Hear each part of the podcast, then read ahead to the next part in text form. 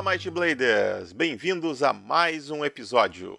E bem, hoje a gente ia gravar o episódio de março, onde a gente iria falar sobre o Guia do Vilão para que esse episódio fosse ao ar junto com o financiamento. Mas caso você esteja junto com o Platão vivendo em uma caverna e não saiba, mais da metade do Brasil está em bandeira preta. Eu estava conversando com o Thiago e ele disse que as vendas na loja estão muito baixas e ele está suspendendo todos os financiamentos do Coisinha Verde e sugeriu que a gente também suspendesse o do Guia do Vilão para não dar problema de flopar.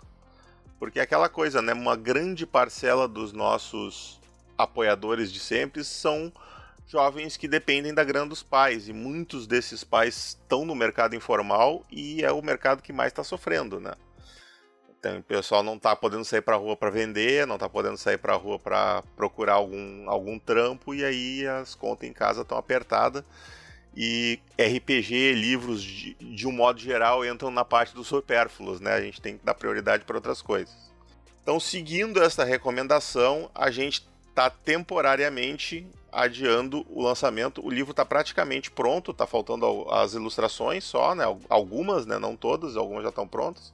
A capa deve ficar finalizada em, em alguns meses, né, Domênico? Não, brincadeira. Tá praticamente tudo pronto. Quem, quem é nosso apoiador e tá com acesso ao arquivo lá sabe que o, o texto tá pronto. Eu tô para mandar ele pro, pro nosso revisor. Fica ligado aí, Juban. Uh, eu vou só dar uma lida nele antes de fazer isso. E é aquilo. Assim que tiver pronto, eu já vou começar a diagramação. E a ideia é que quando a gente lançar o financiamento, conforme o pessoal vá adquirindo, vai participando do financiamento, já vão ganhar o PDF do, do Guia do Vilão, né? Mas é aquilo, vamos ver como é que vai estar tá março. A princípio, as bandeiras pretas, a maior parte delas terminam dia 21.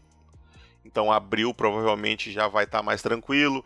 Tem um monte de vacina entrando aí, então vamos ver. Vamos ver como é que, é que o mercado se comporta. A gente também não pode sair fazendo financiamento e aí o pessoal vai ficar, pô, mas eu tô sem grana, é aquela coisa toda, né? Então, por enquanto está suspenso, mas é temporário. Eu espero, né, que as coisas melhorem e a gente possa lançar isso o quanto antes. Dito isso, no episódio de hoje, nós vamos falar de algo que muitos nos perguntam, né? Pô, quanto custa para construir uma carroça? Quanto custa para fazer um castelo? Quanto custa para fazer um barco? Essas e outras perguntas o Domênico vai responder hoje, né, Domênico? o Domênico vai responder hoje, é bom. Porque eu não faço a menor ideia como é que funciona esse sistema. Muito bem considerando que eu escrevi esse sistema, eu acho que eu tenho conhecimento suficiente para explicar como é que ele funciona. Considerando que tu escreveu o sistema e eu não li ele, eu acho que tu tem muito mais capacidade que eu para explicar. E o pior é que é um negócio que eu acho muito massa e que eu quero estudar mais a fundo, mas não não tive tempo, cara. Tinha que ter. Eu, eu, li, na verdade, na época, né, quando a gente lançou o livro, ajudei na revisão e tal, mas não foi o suficiente para memorizar ele, né? Quem leu bastante ele foi o nosso amigo Inominável, que fez o Forja de Personagens lá. Inclusive, ele incluiu materiais especiais na, nos itens lá. Então, aliás, se você não conhece a Forja de Personagens, eu vou colocar na descrição do episódio aqui embaixo o link para Forja de Personagens. Muito útil, muito interessante. Às vezes, como ainda não tem um manualzinho ali de como é que funciona as coisas, é difícil de encontrar e tal, mas é só clicar nos, nos desenhozinhos, gente. Tem um monte de desenhozinho, um monte de íconezinho. Vai clicando que tu descobre o que, que ele faz. Alguns ícones ativam coisas, tem os martelinhos que ativam a, a, a customização dos itens. Quando, quando tu clica nos itens, tu pode escolher os materiais. Tu pode clicar no, no, nos antecedentes lá na, na evolução do personagem, botar um atributo para aparecer a opção de antecedente. Tá tudo ali, é só ir clicando que vai aparecendo. Muito bem. Então a gente vai falar hoje sobre criação de itens mundanos, artesanato, uh, forjaria e uh, joalheria, engenharia, carpintaria, todas essas rias vão ser abordadas hoje. No Might Blade tem uma mecânica bem interessante de como fazer essas coisas, não só? Desde a parte da obtenção da matéria-prima, né, até a parte da transformação dessa matéria-prima em alguma outra coisa. Domênico, por onde começamos, Domênico? Olha, eu, eu sempre sou adepto de começar as coisas pelo começo. Então, então vamos lá, começa pelo começo. Então vamos começar por. Uh, na verdade, o sistema de, de criação de itens mundanos do Might Blade ele foi criado de maneira mais ou menos é, empírica, porque eu produzo uma quantidade muito grande de, de itens, tanto de madeira quanto de metal. Eu tenho uma pequena forja em casa e eu também trabalho com alvenaria. Então eu estudei muito o assunto para fazer a parte de uh, produção de itens que eu não sei fazer, tipo vidraria, por exemplo, apesar de eu saber mexer com cerâmica. Então, algumas partes da, da criação de, de itens elas estão um pouco mais bem exploradas, digamos assim, né? A parte de, de trabalho com metal, madeira e cerâmica estão um pouco mais bem exploradas do que outras áreas. E elas têm maior peso dentro do jogo porque a gente tem uma quantidade muito maior de itens especificamente para aventureiros. É mais importante que sejam feitos de determinados tipos de materiais. Então, uh, materiais feitos, itens feitos de madeira e de metal principalmente, são obviamente uh, mais interessantes para aventureiros, né? Uh, afinal de contas, forjar, uh, preparar armas e armaduras são coisas que para não só produzir, mas manter esses itens são coisas bem interessantes para aventureiros saberem fazer. No entanto, uh, essas regras elas foram menos voltadas para uh, aventureiros de fato e mais voltadas para artesãos dentro do cenário, caso o mestre queira um, um sistema mais aprofundado de criação de item para saber da onde os itens vieram e por que é que eles custam tanto quanto eles custam, quanto tempo ele vai precisar para produzir um determinado item, caso um aventureiro uh, peça um tipo específico de arma ou armadura, como é que o mestre pode calcular o tempo que isso vai ser uh, que vai levar para ser feito caso um aventureiro decida fazer um, uma manutenção no item, como é que isso é, é feito. Essas regras têm por objetivo um auxiliar... ajuste, né? É.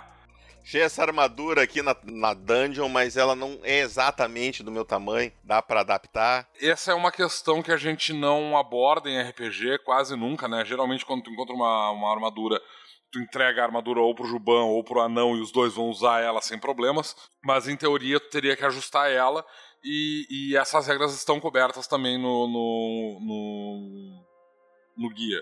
No, no, a maior parte dessas regras está no Guia do Herói. Tem algumas dessas regras estão no Guia de Tebrim e um, algumas dessas regras também estão no Guia Básico. Então esses três materiais são importantes para a produção de, de materiais. Tá? Inclusive, fica aqui uma ideia da gente fazer um, um guia um, um guia do, do Ferreiro, um guia de alguma coisa online só, compilando todas essas regras num único lugar para facilitar a vida de mestres. Talvez fosse interessante, talvez até fazer umas regrinhas a mais. É, é possível que isso aconteça eventualmente. Na verdade, o guia. Do... Vamos botar na lista. guia do artesão. A, as regras de construção de item, elas estão no guia do herói. Tá? Isso. O, o, guia básico, ela tem algumas regras especificamente com relação à, à obtenção de matéria-prima, e o guia do o guia de Tebrim tem regras específicas para modificação de itens de, de armas e armaduras especificamente por causa do de uma das organizações que tem no livro que é a Forjas de Roll. A Forjas de Roll, que tem algumas habilidades uh, voltadas para a criação de itens, tá? Então assim, como eu disse, eu gosto de começar do começo. Então, a primeira parte, né, explicado o, o como é que foi feito essa pesquisa para para criar esse sistema. O sistema em si, ele é bastante simples, ele usa a mesma mecânica que se usa para todo o resto do, do Might Blade, que é basicamente tu rola 2d6, vê o resultado, e o resultado vai te dizer o que, que tu consegue fazer com o número que tu conseguiu. Uh, antes de tu começar a fazer um, um, item, tu pode comprar esse material, mas tem uma outra maneira de, de conseguir matéria-prima que é uh, obtendo esse material diretamente da natureza. Para fazer isso, vai depender do que, que tu tá procurando uh, produzir. Então vamos começar a, a, falar da questão da produção justamente para, pela obtenção de matéria-prima. Tá. Uh, dentro do, do, do Might Blade, basicamente tu tem três tipos de matéria-prima que tu vai conseguir. Elas são divididas em três tipos diferentes. São as matérias-primas de origem animal, mineral ou vegetal. Uh, então, quando o personagem quer produzir, por exemplo, uh, quer conseguir matéria-prima para uma arma ou armadura ou um objeto de metal, ele vai ter que garimpar atrás desse material. Se ele quiser uma, uma fonte de madeira para produzir um material, ele vai ter que procurar isso diretamente na natureza, geralmente num bosque, numa floresta, enfim. E se ele precisar de, de matéria-prima para, digamos, fazer uh, cordas de arcos, armaduras de couro, ele vai ter que procurar matéria-prima de origem animal, que geralmente é conseguido através de caça. Tá? Uh, no caso específico de matéria-prima de origem uh, vegetal, tá? que seria madeira, sisal, resina, vime, algodão, esse tipo de coisa, as regras estão no guia básico, tá? porque para conseguir esse material, tu faz um teste de forragear que está no, na página 26 do, do, do guia básico. Uh, um teste bem sucedido nisso faz com que tu seja capaz de encontrar aquele material que tu está procurando, se, obviamente, aquele material existir dentro da área que tu está procurando ele. Tá? O, o teste está descrito lá na, no, guia básico, então tu vai rolar 2d6, vai fazer, uh, vai procurar na tabela que tá, essa tabela assim tá aqui no, no, no guia do herói, na página especificamente. Deixe-me ver. Tabela de componentes. Uh, então, a tabela de componentes, que está na página 73, vai mostrar especificamente o que. Uh, uh, quais são as dificuldades para conseguir esse material. A maior parte do, do, do, dos materiais comuns, madeira, por exemplo, que o personagem vai procurar para, digamos, fazer um. Estou procurando madeira adequada para conseguir fazer um arco, ou estou procurando madeira adequada para fazer uma uh, um bordão, um cabo de lança, esse tipo de coisa, ele tem uma dificuldade baixa, ele vai ter uma dificuldade 10 para encontrar aquela, aquele material. Se o personagem consegue encontrar esse material, considera-se que esse mesmo teste é suficientemente bom para ele conseguir extrair o material e ter a matéria-prima para construir o, o, item. Então ele vai fazer um teste de forrajamento para encontrar o material, extrair ele e aí ele vai ter esse, esse material à disposição. Se ele estiver procurando materiais particularmente difíceis de, de, de, de encontrar, como, sei lá, sisal, vime, algodão talvez, uh, o mestre pode fazer um pode exigir um, um, um, teste separado, ele pode uh, exigir um segundo teste para ver se o personagem consegue extrair essa, esse material de maneira adequada. Tá? E alguns materiais, é claro, vão precisar de mais ou menos tempo para serem preparados de maneira adequada. Mas aí, de novo, é uma questão de tempo, não é uma questão de testes. Então, se o personagem, por exemplo, conseguiu uh, extrair latex de uma árvore, ou se conseguiu algodão e ele precisa de tecido, ele vai ter que fiar. Se ele quiser uh, produzir um item de Vime, ele vai ter que trançar esse material. Isso tudo está coberto por esse teste. Então, tipo, uh, considera-se que se o personagem é capaz de, de ser bem sucedido no teste para forragear e, portanto, encontrar esse, esse material, ele é automaticamente bem sucedido em processar o, o, o material. E aí é uma questão de tempo, né? Uh, uh, dependendo, o mestre vai decidir quanto tempo ele vai demorar para processar esse material de maneira adequada. Então, Uh, como, como, os materiais são muito variados, para a gente colocar isso tudo no livro, a gente sugere que o mestre dê uma olhada uh, online para saber quanto tempo se leva para, sei lá, quanto tempo leva latex para secar e ser usado como borracha, quanto tempo tu leva para trançar uma malha de sisal, uma corda de sisal, quanto tempo tu leva para fiar uma, um, um, tecido de algodão. Isso o mestre vai ter que procurar individualmente porque simplesmente tem material demais para a gente colocar isso num livro. Talvez, como o Luciano disse, seja adequado fazer um, um, um livro especificamente sobre isso.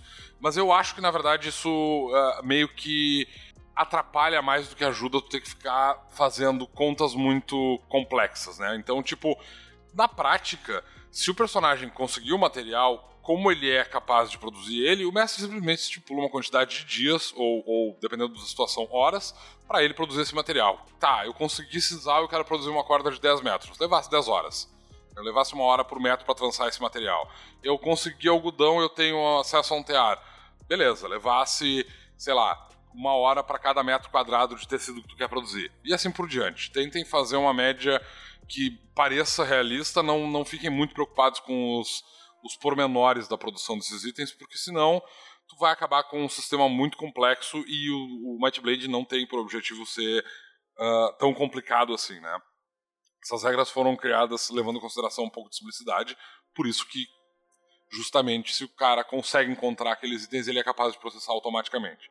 Na verdade, o processo de produzir um item, ele é sempre automático, que significa que se o personagem, por exemplo, consegue fazer o teste, digamos, de, de forragear e consegue encontrar esse material, o druida do grupo, por exemplo, né, faz o teste de forragear, porque ele tem bônus, ele vai lá, ele encontra o sisal que ele quer para que o ladrão tenha uma corda, porque a corda dele arrebentou. Ele pode perfeitamente entregar esse sisal pro ladrão e o ladrão vai pegar essa corda e ele sabe o que fazer, ele pega a corda, ele... Uh, uh, trança ela e ele produz a corda. Tudo que ele vai gastar é tempo, na verdade. Ele sabe.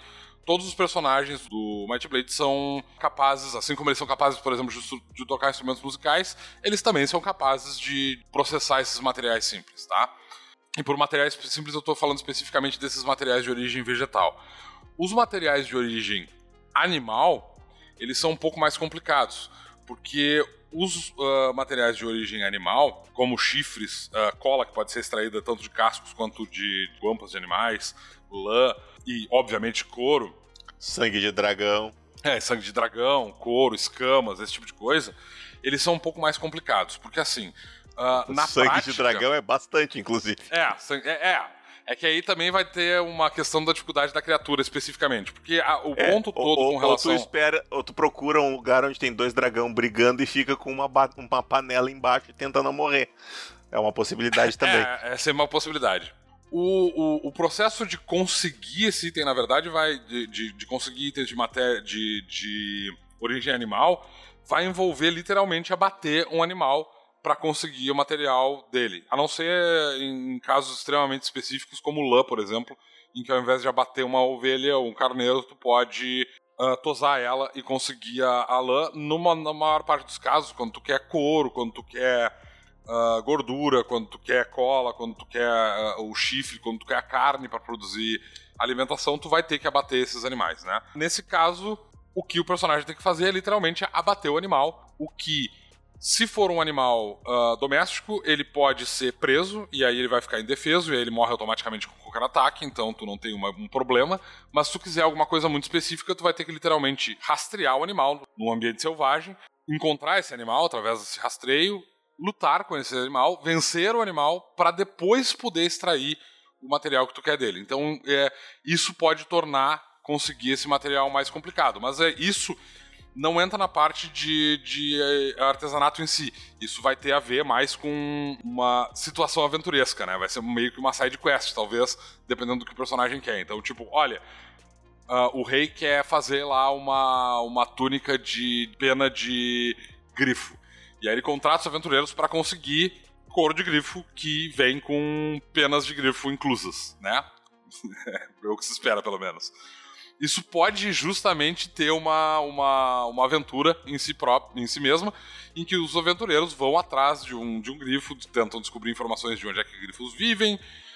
Uh, se, se não tiver nenhum personagem que seja capaz de rastrear, eles talvez tenham que encontrar alguém que seja capaz de rastrear um grifo, e aí eles vão ter que ir até o ninho desse animal, abater o bicho, e aí então processar o. Uh, tirar o couro para conseguir essa matéria. De novo, como acontece com a matéria-prima de origem uh, uh, vegetal, os personagens são capazes de processar esse material, ou seja, eles podem extrair uh, o couro, os chifres, extrair cola dos, dos cascos, extrair a carne de maneira adequada, automaticamente. Não tem nenhum teste que seja exigido aí. No entanto, o personagem, para poder fazer, ser considerado automaticamente apto para fazer isso, ele precisa ter algum tipo de bônus com relação a animais. Esse bônus pode ser de qualquer fonte, então ele pode vir de, de habilidades como dogma, discípulo da natureza, por exemplo, ou de uh, qualquer espírito animal vai permitir que o personagem, como ele recebe um bônus com relação a um tipo de animal, isso se aplica a todos os outros, porque ele tem um, um conhecimento razoável sobre como animais funcionam para conseguir fazer essa extração, ou outras habilidades especificamente que deem bônus de rastrear ou de lidar com animais, vai fazer com que o personagem automaticamente seja capaz de fazer isso. Se o personagem não for automaticamente capaz de, ser, de fazer isso, ou seja, ele não tem nenhum bônus para lidar com animais nem para rastrear ou caçar, enfim, isso significa que o personagem vai ter que levar a carcaça do animal para alguém que saiba fazer, que saiba extrair esse material. Tá? De novo, não é uma. O objetivo dessas regras não é super complicar as coisas, né? Apesar de haver uma possibilidade de que o material apodreça no meio do caminho, porque é de origem animal, via de regra o personagem vai ter alguma coisa perto de um ou dois dias para poder levar a carcaça desse animal para ser processada por alguém adequado, se ninguém puder fazer isso naquele momento, naquela hora. E assim, né?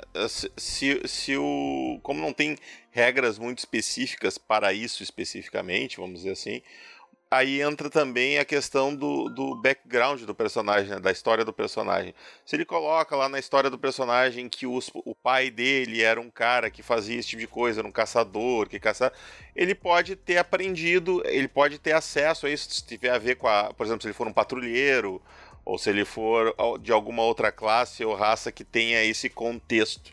Pode, o Messi pode permitir que ele saiba fazer isso especificamente quando for uma coisa assim que não é uma habilidade muito específica, né? É, tecnicamente todo druida, patrulheiro, xamã ou aprendiz dessas classes automaticamente apto a fazer essa, esse processo. Os personagens de outras classes é que precisam de algum bônus de caçar para serem capazes disso. Se o grupo não tiver ninguém que seja capaz disso, ele vai ter que pegar essa carcaça e levar para algum lugar. Uh, a gente está falando aqui de um cenário de fantasia, o que significa também que fazer esse processo no mundo real é bem complexo e geralmente exige que tu tenha algum tipo de estrutura específica para fazer isso, né? Tu vai ter que ter molduras para esticar couro, para fazer a, para fazer a curtição, etc, etc. No caso do, de RPG de fantasia, se o personagem tem uma faca à mão, ele é capaz de fazer qualquer coisa. Então, tanto com a, com a questão de látex, de extração de produtos uh, vegetais quanto animais, se o personagem tem uma adaga à mão, ele tem uma ferramenta, ele é capaz de extrair esse material e processar de maneira adequada, tá? Não tem. Não, não compliquem demais as coisas, exigindo que o personagem tenha uma série de materiais e, e produtos químicos complexos para fazer isso, tá? O personagem, se, é, se ele tem o mínimo, o, o, se, se, ele é um aventureiro, ele tá no mato e ele foi fazer isso, considerem que ele é capaz de, fazer, de, de processar esse material, tá? Uh, não compliquem demais as coisas. O último tipo de material que pode ser extraído para produção de itens é de origem mineral. Material de origem mineral é conseguido através de mineração. Literalmente, Uhul. tu pega uma, uma pá ou uma, uma picareta e cava o chão até encontrar o, o material que tu quer, extrai ele, leva para uma forja, derrete esse material, separa ele das impurezas e aí tu tem um material pronto para ser utilizado como matéria-prima. As regras para extração de minério especificamente são mais complexas do que as outras duas, tá? Nesse caso especificamente, existe um antecedente uh, que é o antecedente minerador, que está no Guia do Herói, na página 10 do Guia do Herói, que dá um benefício de um bônus de mais um D6 quando o personagem está tentando encontrar veios de, de, materia, de, de minerais e extrair esses minerais.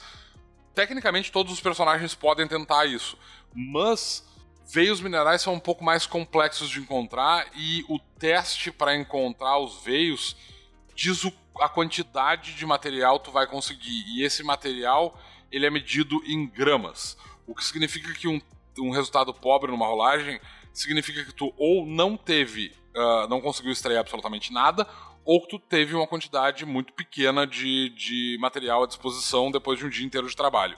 Então, apesar de todos os personagens poderem fazer isso, poderem minerar e procurar uh, veios e, e, e, tentar cavar o chão para conseguir encontrar esses materiais né, de origem mineral, que são literalmente minérios, né? Uh, ferro, bronze, prata, ouro, uh, pedras preciosas, que mais eu posso usar como exemplo? Azeviche, enxofre, essas coisas todas, elas, uh, todos os personagens podem tentar fazer o teste de garimpagem para tentar encontrar e extrair, mas sem um bônus do, do antecedente uh, uh, garimpeiro, é muito provável que a quantidade de material que tu vai extrair seja muito pequena e talvez não valha a pena fazer isso, tá?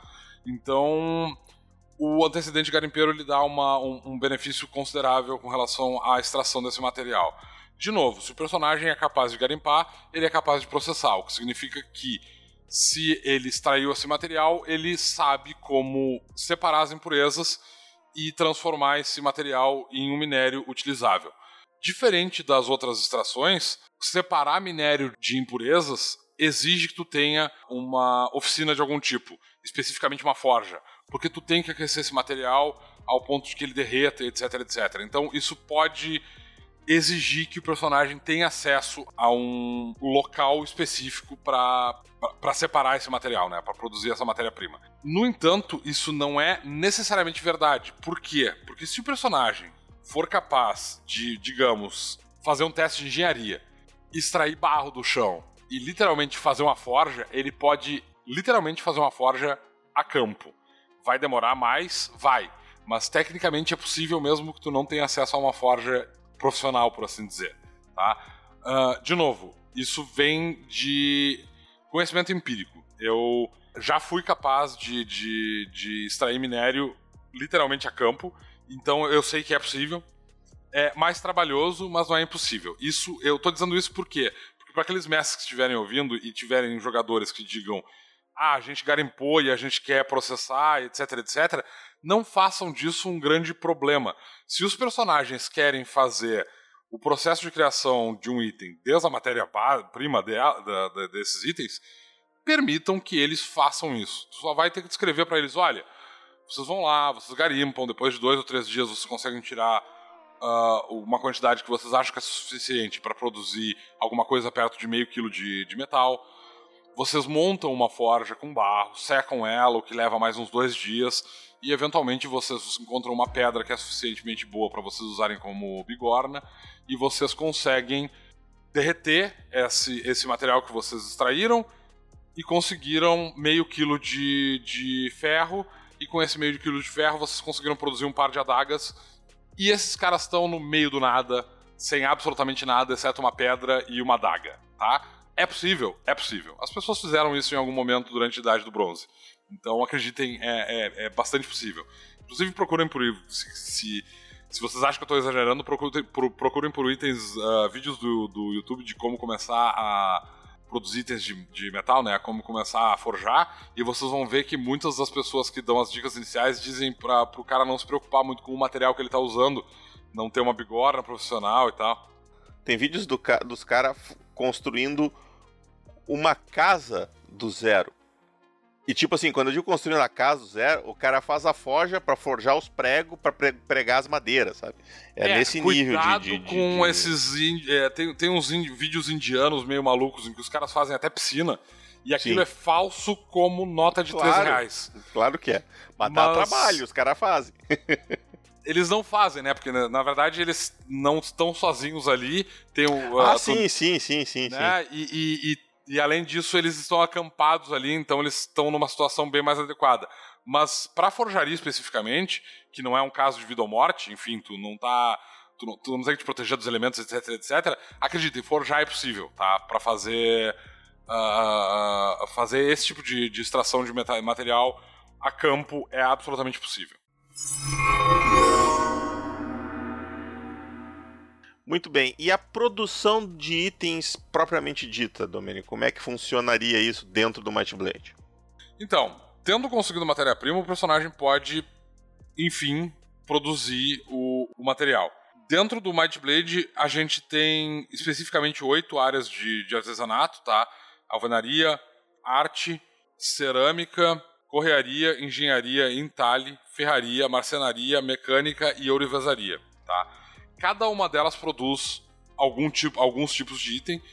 Tecnicamente, essas oito áreas elas cobrem todos os itens que um personagem pode querer, cons conseguiria produzir em um cenário de alta idade média como é o Might Blade, tá? É claro que existem algumas, algumas áreas aí que vão englobar uma ou outra uh, coisas uh, meio que de maneira dispar, né? Arte, por exemplo, permite que o personagem faça várias coisas como pintar, desenhar e esculpir, que teoricamente não são coisas que um artista consegue fazer bem, né? Mas na prática essas regras elas existem para facilitar e não para complicar, então a gente não está procurando uma regra que seja altamente realista e sim uma coisa mais generalista para permitir que seja, sejam regras simples e, e, fáceis de usar, principalmente, tá? Então assim, para a maior parte da produção desses itens, tu vai precisar de uma oficina especializada na produção desse item, tá? A gente coloca de maneira genérica algumas oficinas dentro do, do Might Blade, então, por exemplo, cerâmica e ferraria, mecânica e ourivesaria, todas usam forja, por exemplo, de uma maneira bem genérica.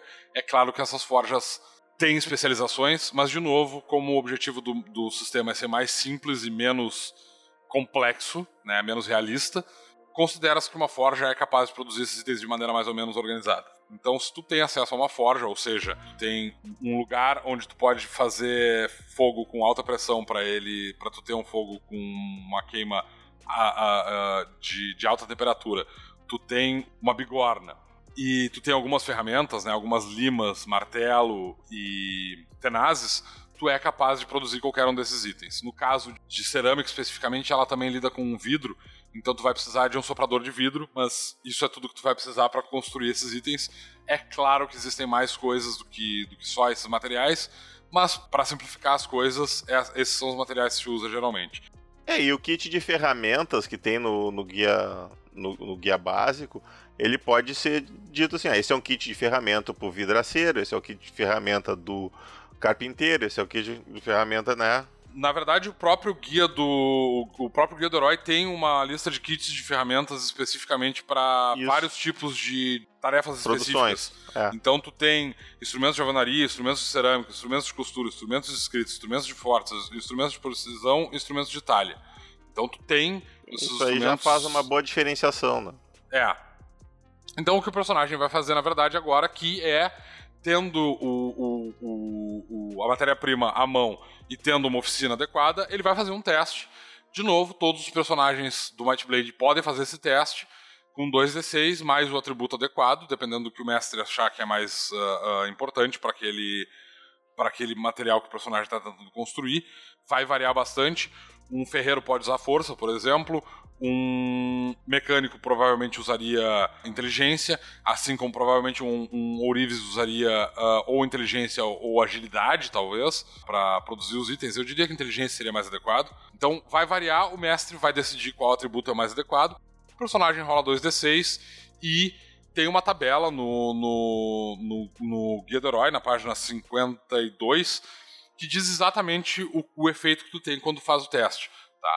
Cada uma dessas áreas de produção ela tem um tempo para te produzir esses itens, então não é, é, é só consultar ali para saber o que tu está tentando fazer e ele vai te dar o tempo que tu vai levar para fazer aquele item, tu vai fazer o teste e aí tu vai ter um, um, um resultado que vai variar pra, em termos de, de resultados, tu vai ter um resultado menor do que 6 ou maior do que 21 se tu tiver um resultado menor do que 6, tu teve uma, uma falha crítica, tu perdeu todo o material, ainda perdeu algumas ferramentas no processo, acreditem, isso acontece.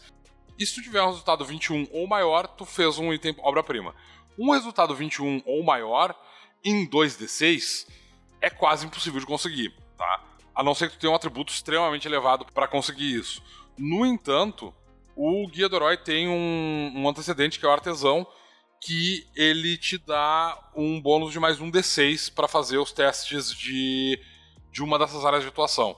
Então, um personagem pode ser um artesão particularmente eficiente em uma dessas áreas e ele vai receber mais um D6, e aí com 3 D6 tu tem uma chance mais, mais realista de conseguir um item de, de, de qualidade superior à obra-prima.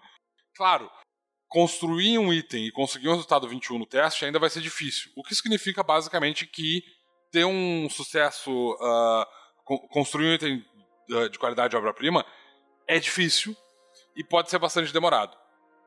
Tem regras no, no guia para aumentar o tempo e, com isso, melhorar o teu bônus para tentar produzir aquele item, mas definitivamente tu ter um, um, um personagem que tem o antecedente artesão ajuda terrivelmente a produzir esses itens com um resultado mais alto. Tá?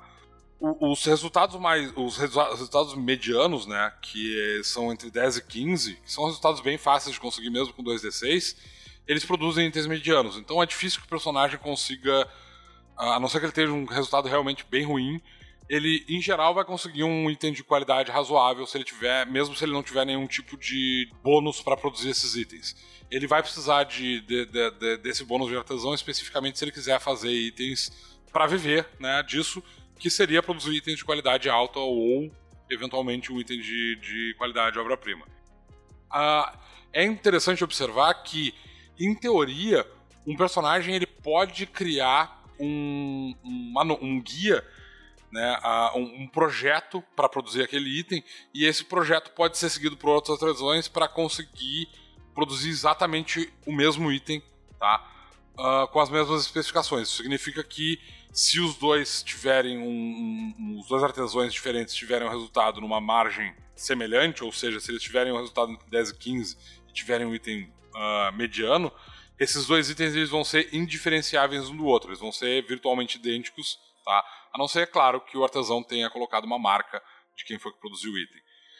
Uh, mas a maior parte dos artesãos ele não faz um projeto antes de produzir esses itens.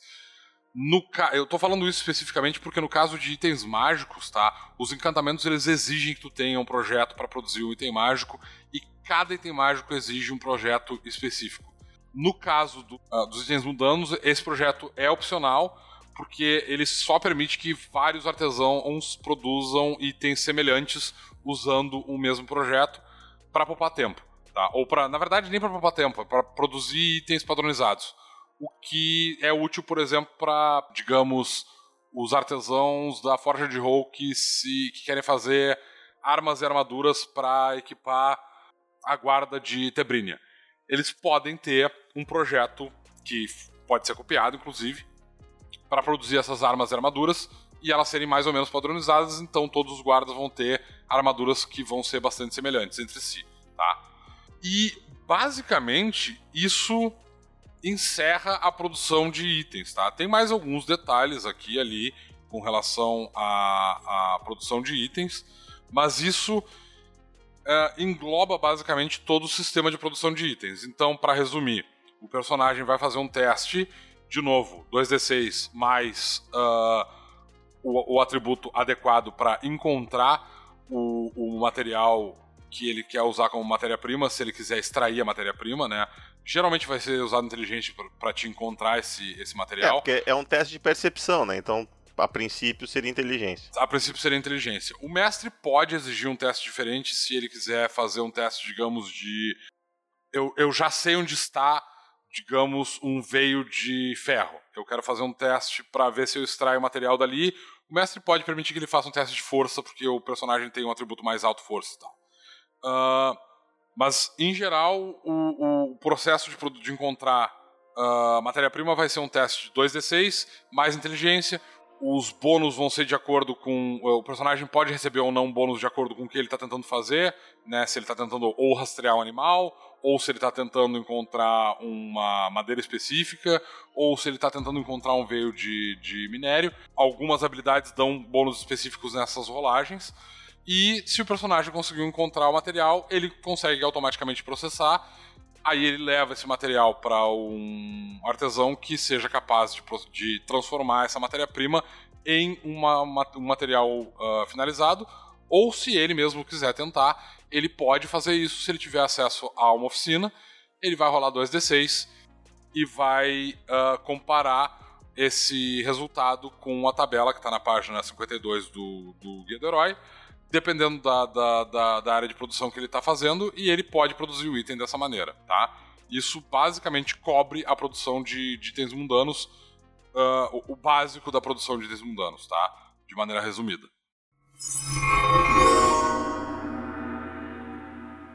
Vamos então agora falar sobre a avaliação e modificação de itens.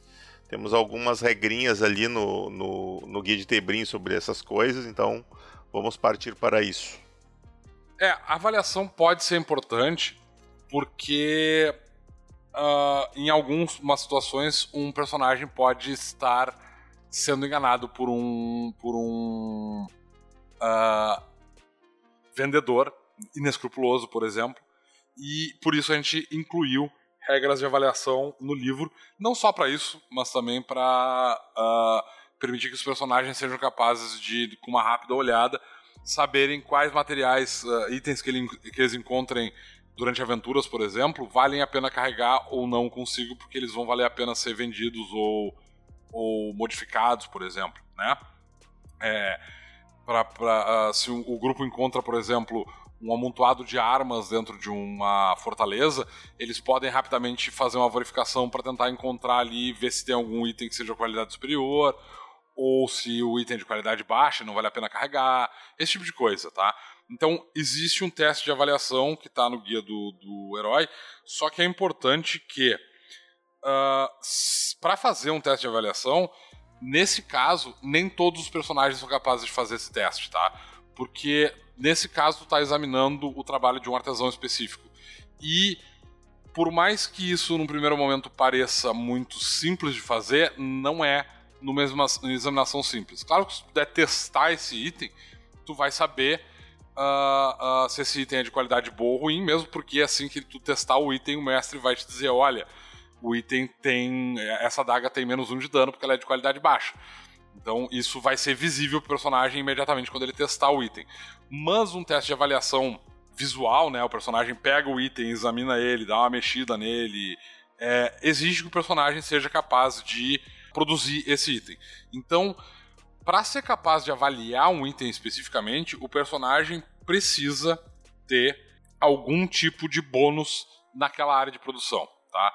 Isso, em geral, dentro do Might Blade, significa que o personagem precisa ter ou antecedente artesão na área que ele está fazendo a, a, a, avaliação, ou se ele estiver avaliando uma arma, ele tem que ter algum tipo de habilidade uh, de modificação de armas, como é o caso, por exemplo, da organização da Forjas de Roll, que tem algumas habilidades que permitem que tu faça modificações de arma. Então, qualquer uma daquelas habilidades permite que o personagem seja capaz de avaliar ou se o personagem estiver olhando para um item de madeira, ele tem que ter algum tipo de bônus para rastrear ou forragear para poder fazer uh, de, de, de, madeira ou de couro, na verdade, né? Ou de uh, material de item, uh, item de, de, material vegetal ou animal, ele tem que ter algum tipo de bônus de, de caça ou de forrajamento. Se ele não tiver esse, esse bônus nessas áreas, ele simplesmente não é capaz de fazer uma, uma avaliação precisa e ele só vai conseguir descobrir a qualidade daquele item literalmente usando ele, tá? De novo, ele pode testar esse item. É claro que a maior parte dos mercadores não vai permitir que o personagem teste dentro de uma de, um, de uma loja, mas se o personagem tiver a oportunidade de testar o item, ele pode verificar a qualidade dele. Então, digamos, no exemplo que eu dei do grupo entra em uma, um armorial dentro de uma uh, fortaleza. Digamos que eles conseguiram que essa fortaleza não apresenta nenhum risco, ou os jogadores pensam que não apresenta nenhum risco, e eles tiverem como testar essas armas uma por uma, digamos, numa armadura que está ali à disposição, eles vão saber quais desses itens têm uma qualidade mediana, baixa ou alta. É claro que, assim como a questão de, de processar, isso vai exigir tempo. Então, o que vai ser cobrado aqui vai ser o tempo do personagem fazer esses testes em geral, testar uma arma não leva mais do que um minuto, tá? Então, dependendo da, da, do volume de itens que o personagem está testando, ele pode levar algum, a, a, a, alguns minutos ou ele pode fazer um simples teste ali do tipo, olha, eu encontrei essa faca aqui com esse com esse Hobgoblin, ela tem uns enfeites no cabo, talvez ela seja boa, eu vou testar aqui no próprio Hobgoblin, e aí tu experimenta ali no, no, no próprio cadáver do, do, do, monstro que tu acabou de matar, nossa, isso tá extremamente tétrico, mas é, é um jeito de fazer o teste, tá? É, tem um método mais interessante, por exemplo, agora com o guia do vilão vindo aí, né? Alguém que seja do caminho do assassino, ele pode chegar na loja do ferreiro lá, ah, posso testar essa espada? Pode. ok, leva a espada de graça.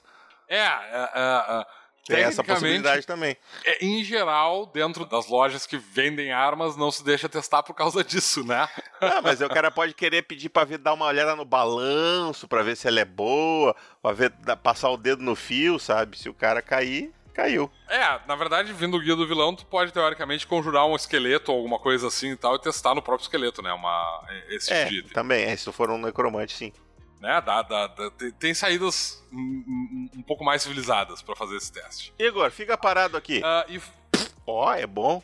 é, tipo isso. É, olha, funciona.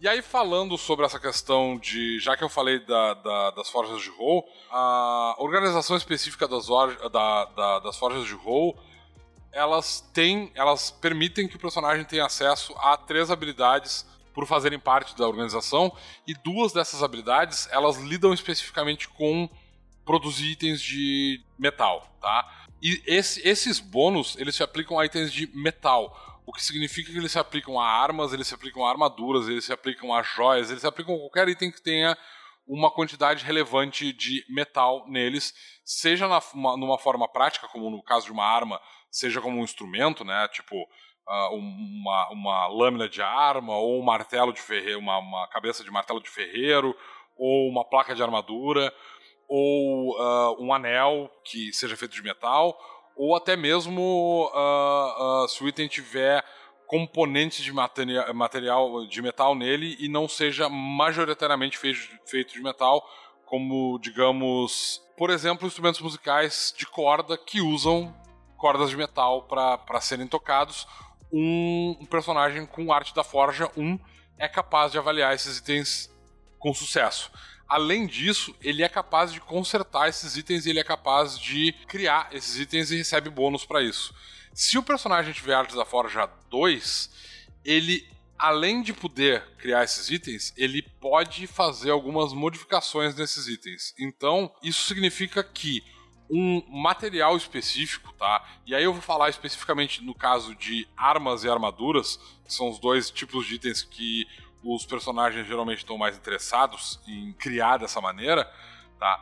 Eles, ele, eles são modificados, portanto, por três fatores específicos. O primeiro deles é a qualidade do item, que a gente cobriu agora. O segundo uh, fator modificador mais comum é o tipo de material de qual esse item é, é feito. Tá? Uh, e o terceiro fator é se ele foi modificado por um ferreiro com arte da Forja 2. Tá? Então, assim, uh, item de qualidade acima de normal, né, um de qualidade alta ou de qualidade obra-prima, ele oferece alguns bônus intrínsecos pela qualidade da arma, tá? Essas armas são mais afiadas, elas são mais flexíveis, elas têm menos chances de ter micro rachaduras dentro dela e de, de quebrarem com o uso. Então, elas recebem alguns bônus em rolagens de ataque de dano, tá? E dependendo do material que elas forem produzidas, e aí a gente entra num um outro tópico que são os materiais diferentes, tá? Ela pode receber algumas modificações. Existe no guia do herói uma lista de materiais. A maior parte desses materiais vai ser aplicados em itens de metal especificamente, porque na verdade são todas variações de, de, de metais, mas existem alguns itens de outros tipos de material, especificamente caraneia, que é uma modificação para madeira, tá? E tu pode também tentar fazer um item de metal de madeira especificamente. Então tu pode, por exemplo, tentar produzir uma marreta que geralmente tem uma cabeça de metal, tu pode produzir ela de madeira. E aí esses modificadores de o item foi produzido com um material diferente ou outro estão no, no guia do herói. É importante observar que para produzir itens de materiais diferentes, pra, na verdade para produzir esses materiais diferentes, tá? o personagem, com exceção de ferro, madeira e aço, que são os três itens mais. Uh, os três materiais mais comuns, os outros materiais todos eles precisam passar por um processo de criação. Então, nesse caso, para produzir esses itens, o personagem não pode fazer o teste daquela maneira normal que a gente explicou, que é simplesmente rolar 2d6 e fazer o testezinho ali e tal. Nem todo personagem é capaz de produzir esse item. Tá? Para produzir um item de uh, prata fria, de ferro anão, de. de ferro anão, de, não, perdão, de aço anão, de crisol ou de bronze, o personagem precisa especificamente ter algum bônus para produzir itens. Então, se o personagem. Eu nem vou entrar no Draconite, porque Draconite eu vou deixar assim, é, é, é uma outra questão, mas tá. Ah, eu vou. Sim.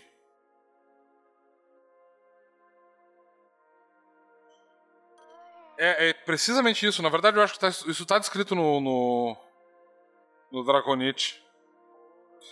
É, o Draconite, ele. ele uh, o que tu faz, na verdade, é. Tu forja o aço e à medida que tu tá forjando esse aço, tu vai uh, fazer o processo de temperar ele, né? Que é esfriar Sim. ele. Ao invés de tu usar óleo ou água, tu vai usar sangue de dragão. E tu vai fazer isso algumas vezes até que ele fique com a dureza que tu quer. E aí, quando ele terminar de, de esfriar, ele ganha a característica de Draconite. Draconite é uma, um, um, material particularmente complexo, porque apesar de tu de tecnicamente qualquer ferreiro poder fazer Draconite, num primeiro momento, porque tu só precisa de sangue de dragão. Conseguir é, é o sangue de dragão. sangue de dragão, não precisa é. de mais nada. Conseguir sangue de dragão é bastante complexo. Quando a gente lançar o guia do, do dos dragões, é, a, a, gente vai explicar que, na entender. verdade, é, conseguir sangue de dragão é mais complicado do que pode parecer num primeiro momento. O cara ah. com mais possibilidade de conseguir sangue de dragão é o Dracomante, porque Sim. ele é parça dos magrão. Mas Exato. até aí tu ter cara de pau de chegar pro teu deus e pedir o sangue dele. É complexo. Sem ser cristão, né? Cristão pode fazer isso com facilidade, mas o Dracomante já fica mais difícil.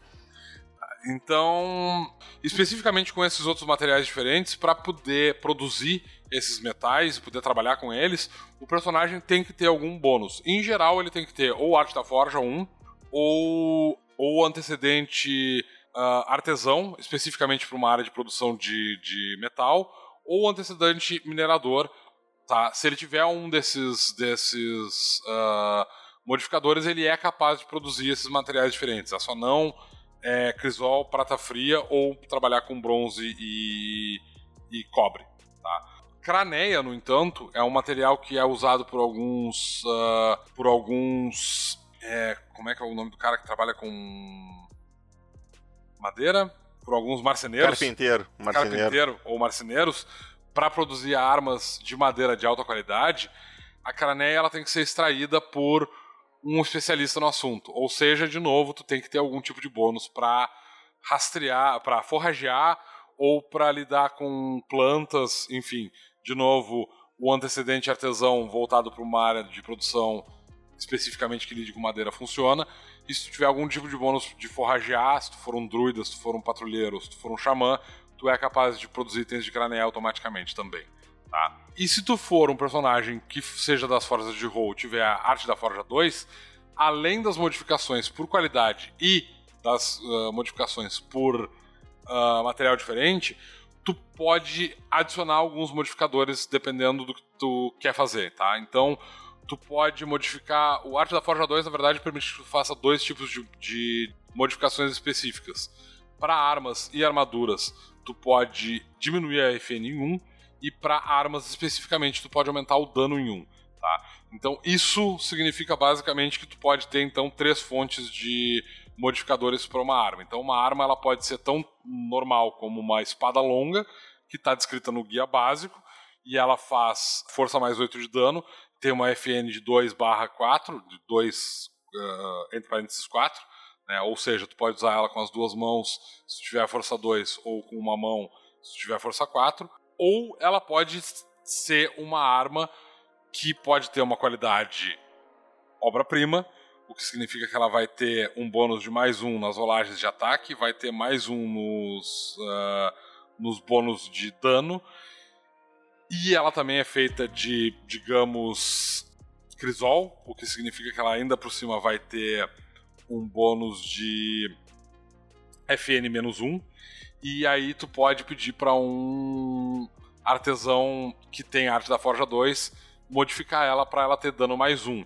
E aí no final das contas tu vai acabar com uma arma que vai ter, vai ser uma espada longa, como qualquer outra espada longa, exceto pelo fato de que ela faz um, um dano final de mais 10 e ela tem FN 1/3, ou seja, tu pode usar ela com as duas mãos se tiver força 1 ou com uma mão só se tiver força 3 que definitivamente é um excelente bônus.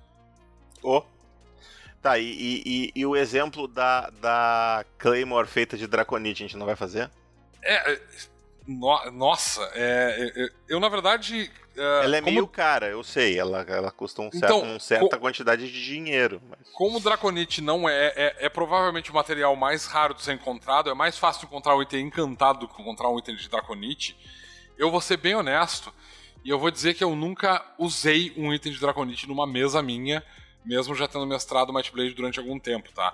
Uh, Draconite é um, é um item que faz uma diferença bastante razoável, bastante considerável dentro do, do sistema, porque, tipo, uma arma de Draconite, ela faz duas vezes o dano normal e uma armadura de, de, de ou um escudo de Draconite dá duas Draconite vezes... é tipo Vibranium do, do, nosso cenário.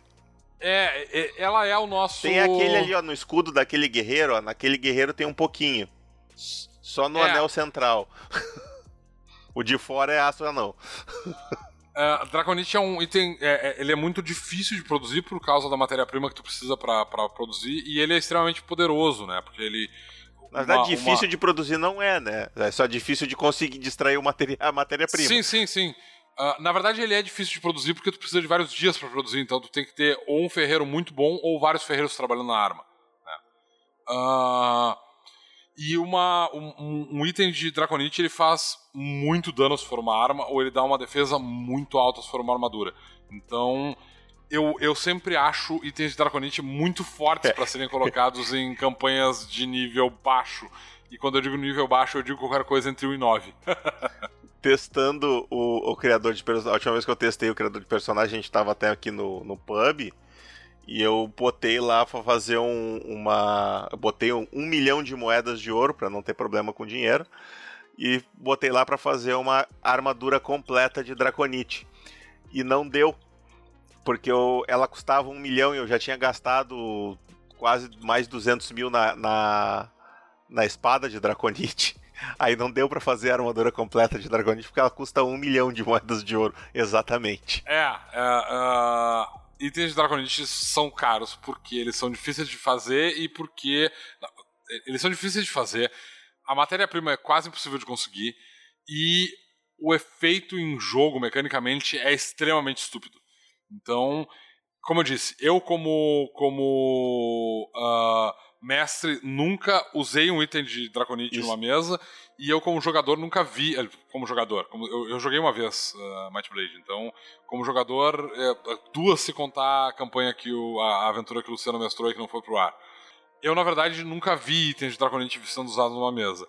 O pessoal fica falando de, ah, porque eu vou colocar a Might Blade numa campanha minha. Meu amigo, coloca uma porra de uma espada de Draconite e tu já tá, olha, acredite, teus jogadores já vão ficar bastante satisfeitos. É, isso aí. Eu, eu, eu, eu, eu acho que Draconite de Draconite é quando aquelas campanhas além do nível 10, sabe? É, pra mim também. Pra além do nível 10. Imagina o personagem, assim, tu, tu tá falando dessa, dessa questão de, de uh, uma espada de Draconite. Imagina o cara ter, digamos, uma espada feita de Draconite que tem FN-1 e que foi, foi feita por um cara com arte da Forja 2 e que recebe algum tipo de encantamento, tá? Para mais dano ou para poder ser usado com uma mão só. Cara, é uma estupidez a quantidade de dano que essa arma vai fazer. É, é, é muito absurdo. Sim, é, uma, é essa é, é, a arma que vai matar o dragão que, que, que deu o sangue por ela. Exato. É, é, literalmente uma daga de Draconite é, é tão. É, é, é, tão mortal quanto qualquer espada longa de Draconite que tu encontra por aí. É, é um, é uma espada absurdo. longa de outros materiais, tu quer dizer? É, uma espada de, de, de, uma espada longa de outros materiais. É, é, um troço bem estúpido. Inclusive, a gente colocou regras para se tu tiver um pedaço de um item de Draconite, ele ainda é altamente eficiente. Porque, digamos, tu tem uma espada longa. E de alguma maneira muito bizarra, por exemplo, lutando contra um dragão vermelho, tu, ou, ou, enfim, um dragão ancião, tu consegue de alguma maneira muito estranha ter o teu, a tua espada de Draconite quebrada. O que, deixa eu deixar bem claro aqui, é praticamente impossível. Mas aconteceu ficou com um cotoco de, de espada de Dragonite. O Master é um filho da puta. uh, é. Ou, ou, o personagem encontrou, digamos, uma, um, um, cabo de espada com um pedaço de uma lâmina de Draconite que Sim. vem de uma lenda, o personagem encontrou isso dentro de uma dungeon. Era de um patrulheiro era, que, foi, é, que, que, era, que, que foi rei.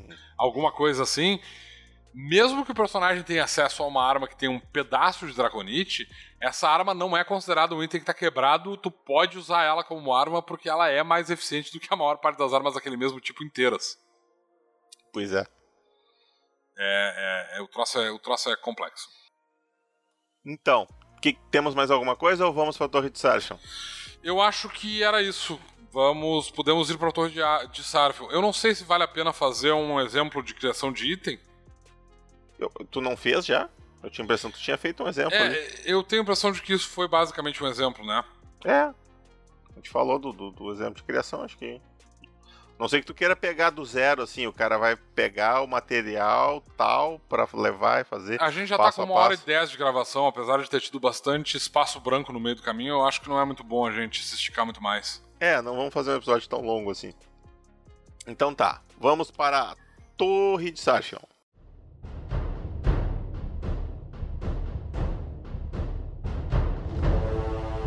Torre de Sarfion. Temos aqui perguntas que vieram do Zap Zap, do grupo aberto do Zap Zap e do grupo aberto do Telegram. O gru nosso grupo aberto do Telegram, no Zap Zap não dá para fazer isso, por isso que a gente fez um grupo do Telegram, uh, é o Might Blade RPG 2.exdc, que é Exploradores da Dragon Cave, nossa antiga revista. Vocês podem dar busca lá no Telegram, achar ele e pedir acesso, tá, gente? Ele é um grupo aberto, tá? Temos no momento 35 membros lá, então tá um grupo bem pequenininho. Vocês podem entrar e tirar as dúvidas de vocês lá comigo, com o Domênico. Eu, particularmente, estou acessando mais lá, porque eu estou cada vez abandonando mais o, o, o, o WhatsApp. Inclusive, para o pessoal do grupo do WhatsApp, eu, eu ainda estou respondendo lá, mas eu vou cada vez migrar mais para o Telegram. Então, daqui a pouco, inclusive, eu devo sair do grupo do, do Zap Zap. E nós temos aqui algumas perguntinhas que vieram de lá. Deixa eu abrir aqui. Cadê a Torre de Sarfion? Então, vou, vou com as. São cinco perguntinhas, tá? Na verdade, são seis, porque tem uma que são duas, mas enfim. O Breno Barbosa, lá no WhatsApp, nos perguntou. Na verdade, agora ele pode perguntar no Telegram, porque ele é nosso apoiador também, então ele está no nosso, nosso grupo secreto do Telegram. Uh, ele perguntou assim: diferencie a habilidade faro da habilidade visão olfativa. Domênico, essa é para ti. Então, o faro ele permite que o personagem ele rastreie e perceba cheiros ao redor dele. Além de receber um bônus para isso, ele pode usar o faro para encontrar trilhas e apontar uma direção para onde as coisas estão indo ou estão vindo. Isso, inclusive, pode ser feito pelo, pelo mestre de maneira passiva, permitindo que o personagem tenha um, um, um bônus quando algum cheiro estranho se aproxima dele, ele saber o que, que do que, que se trata esse, esse cheiro e permite que o personagem identifique locais e pessoas pelo cheiro, tá? No entanto, o faro ainda exige que o personagem tenha algum tipo de capacidade de, localização através de outro meio que não seja puramente o faro. Ou seja, se ele não tiver visão auditiva e se ele não tiver visão visual, ou seja, se ele tiver cego ou se ele não tiver visão, uh, visão auditiva para ser ou capaz se ele for de... cego e não tiver visão auditiva? É. Ele não vai conseguir se movimentar no ambiente para que essa habilidade seja útil. Ele vai ficar literalmente batendo com o focinho dele no chão. É, porque esse, essencialmente o, o, faro ele permite que tu encontre o rastro de alguém. É como tu encontrar as pegadas, só que em vez de encontrar as pegadas, tu encontra o cheiro. É, é para isso que serve. Aí tu precisa seguir, só que para andar na trilha, tu tem que ser capaz de não tropeçar nas raízes, de não dar de cabeça nas árvores. Então, Exatamente o faro não isso. te ajuda, o faro, o faro não te permite enxergar. É, isso é importante. É, Ele isso, não, tu é, não é, te orienta só por ali. Tu precisa de um outro instrumento de navegação, seja a, a, o, o, o, os teus olhos, que é o mais tradicional para a maior parte das raças, ou pro, no caso de algumas uh, raças, tu pode ter visão auditiva. É o caso do Tylox especificamente, que tem faro e tem visão auditiva. Se ele tiver essas duas habilidades, ele tiver cego por algum motivo, em escuridão total, ou tá exemplo, muito escuro, é, exato. É uh, ou ele tiver ferido nos olhos, etc, etc, ele consegue navegar tranquilamente usando a visão auditiva dele para não ficar tropeçando em tudo, batendo de nariz nas coisas, e ele pode usar o faro dele para rastrear natural, normalmente sem problema nenhum. Tá? A visão olfativa, por outro lado, o que ela faz é ela permite que o personagem, assim como visão auditiva, permite que o personagem navegue de maneira segura por um ambiente usando a audição, a visão olfativa ela permite que o personagem navegue por um ambiente usando puramente o olfato. É importante observar que a visão olfativa ela só está presente nas nagas, se não muito me, me, me falha a memória. Porque isso é um reflexo do fato de que as uh, uh, cobras, elas e serpentes, enfim, elas literalmente usam a língua delas para sentir o ambiente delas e ajudar na navegação.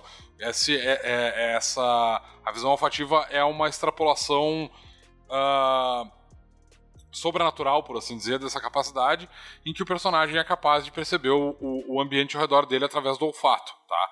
Então, no caso das Naga, eles teoricamente são, fazem aquele mesmo gesto de colocar a língua para fora, assim e tal, vibrar a língua, sentir o cheiro ao redor delas, e com isso elas sabem qual é a proximidade dos objetos e. e é, e... eles têm tipo aquela visão do demolidor, só que é com o, o, os. Os Tylocks têm exatamente a visão do demolidor, enquanto o. Eu não digo pelo efeito, eu digo pelo efeito especial que eles usaram no filme, né?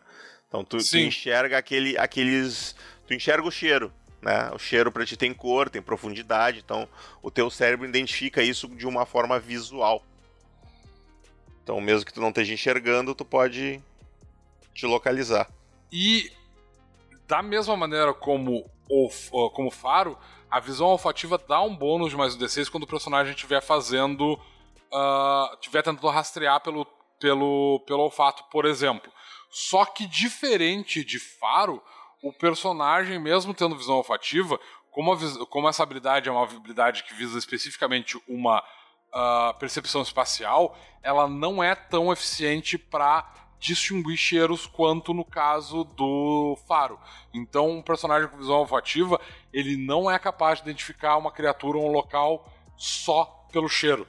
E ele também não é capaz de usar a habilidade dele de, uma, de maneira uh, reativa, ou seja, ele não recebe nenhum tipo de bônus para se algum cheiro estranho se aproxima dele, ele sente que esse cheiro tá lá, mas o mestre não precisa dar nenhum tipo de bônus para ele nem avisar também.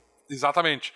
Se o personagem tiver usando visão olfativa e ele não tiver usando a visão dele para uh, navegar um determinado ambiente, de novo, vou usar o exemplo que a gente já usou para visão auditiva, ele está num lugar muito escuro, dentro de uma dungeon e não tem nenhuma fonte de luz, o mestre pode, quando o personagem é atingido por algum tipo de cheiro estranho, dizer: olha, dessa direção tá vindo um cheiro que não estava aqui antes. Só que, em geral, esse é um bônus que o faro dá, não é um bônus da visão olfativa, então uh, o mestre não tem uma obrigação de dizer, olha, tu sente um cheiro vindo nessa direção. Tá? E de maneira, e como eu disse, além disso, o faro tem essa possibilidade de tu literalmente identificar lugares e pessoas pelo faro, e a visão olfativa não tem essa capacidade. Muito bem, então vamos ver a próxima pergunta do Ícaro, lá também pelo WhatsApp. Ele, pergun ele perguntou algumas coisas sobre o xamã. A dúvida dele inicialmente foi a respeito do, das, das estatísticas do espírito quando tu usa uh, invocar espírito animal, né? Que tu faz com que o teu espírito animal apareça, salte para fora e, e, e, lute como um aliado.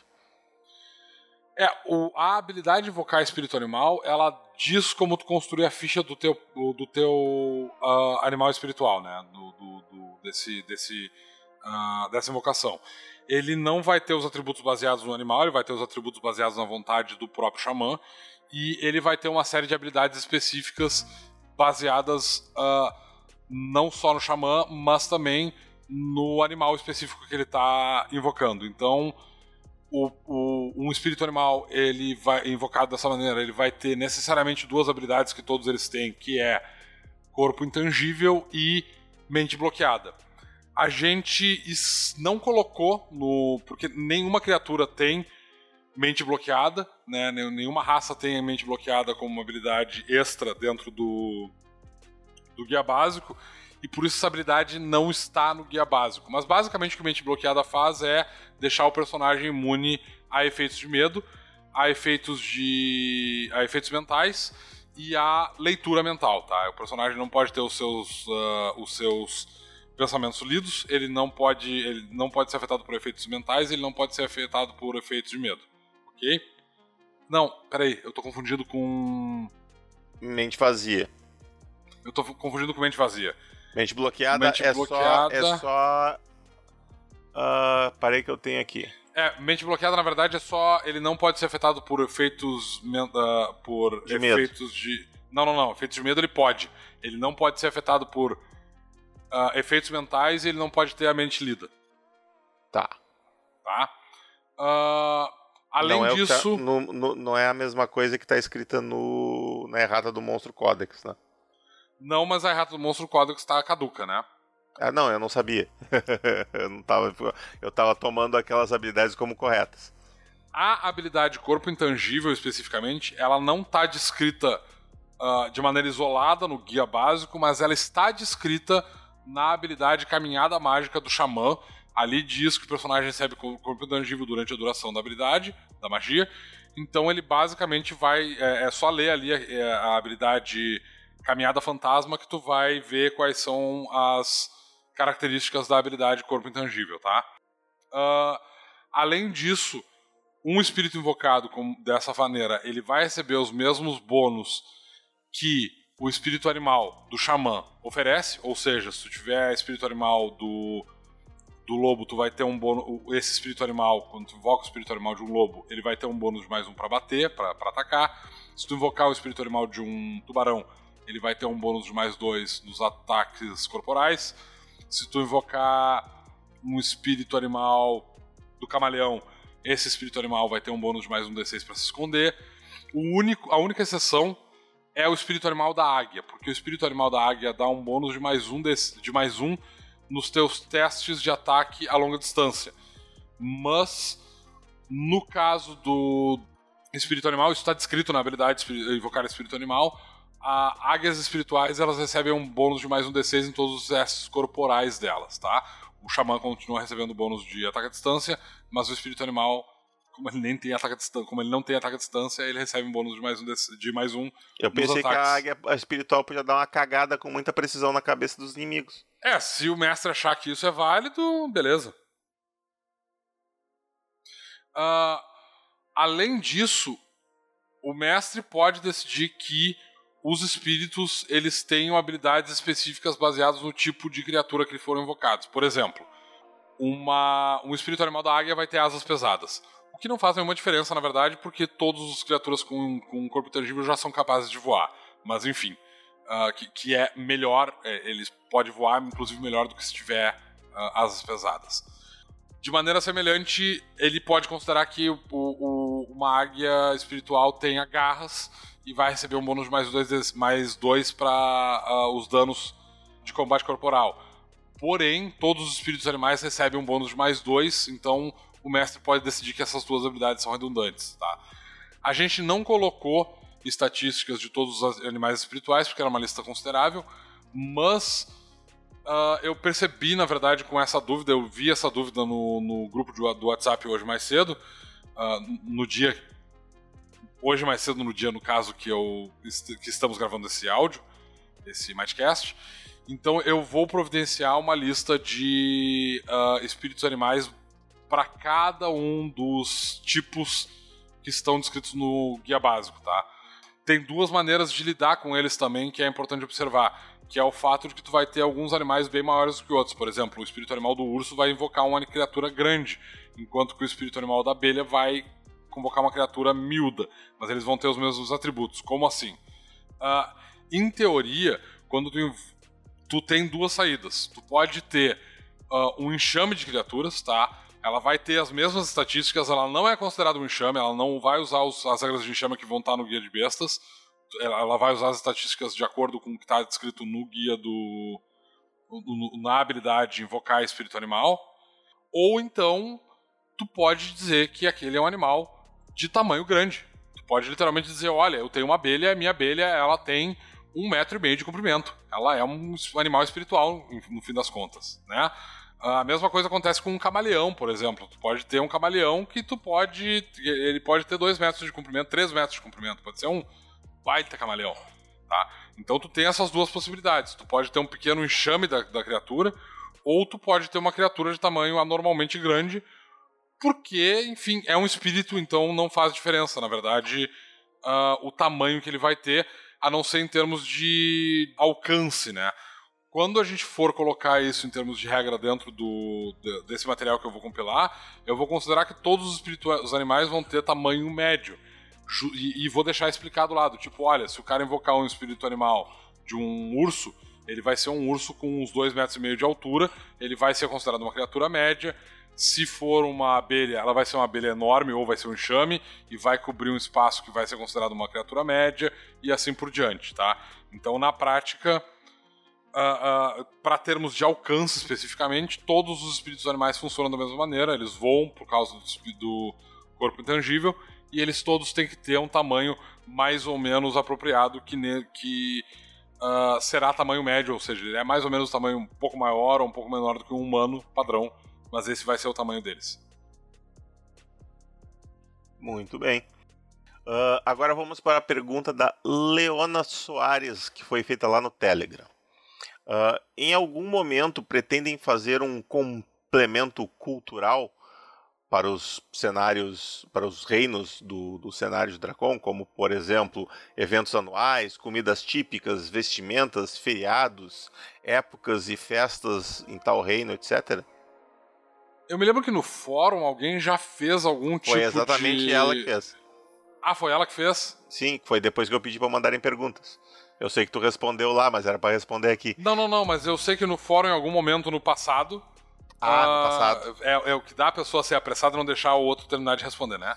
Uh, Demora em muito. Al, em algum momento uh, no fórum, eu não lembro quem foi, mas pode ter sido o Sentok, que é um membro bastante ativo do, do, do fórum.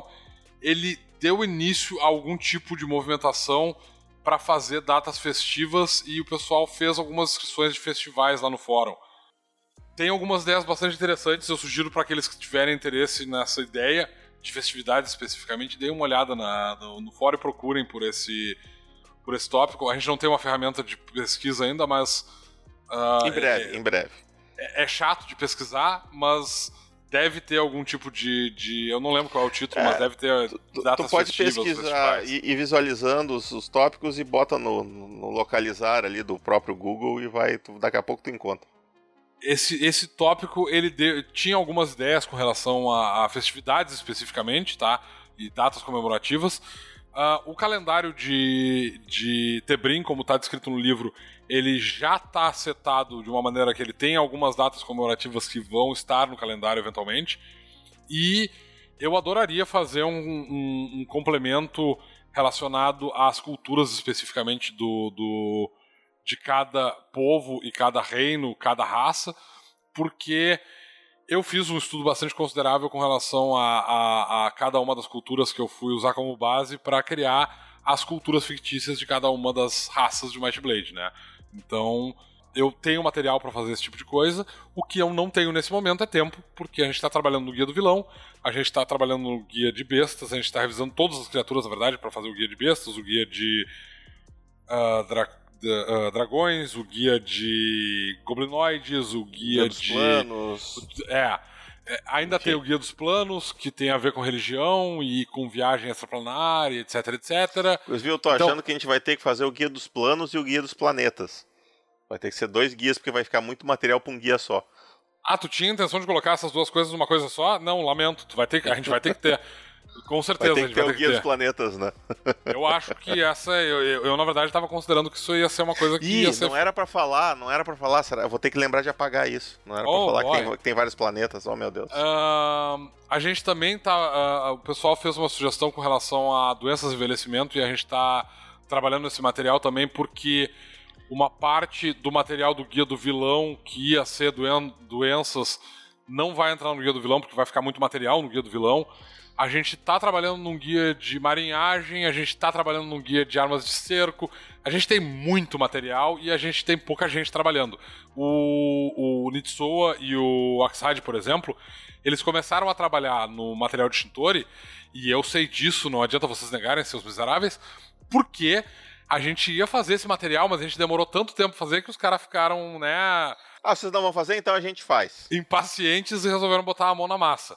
Então, se alguém quiser, Leona, começar a organizar um material como esse, uh, com datas festivas, etc, etc, eu posso, eu e o Luciano, a gente pode revisar esse material para produzir um material uh, oficial, inclusive, porque a gente vai colocar no, no, no site do, do, do Might Blade lá e tal, pra, uh, com, com esses tipos de materiais. Se alguém que tiver é, um, um pouco, um pouco Uh, como é que, eu, que, seria o termo? É, é, impaciente com relação a algum material, gente, comecem a escrever.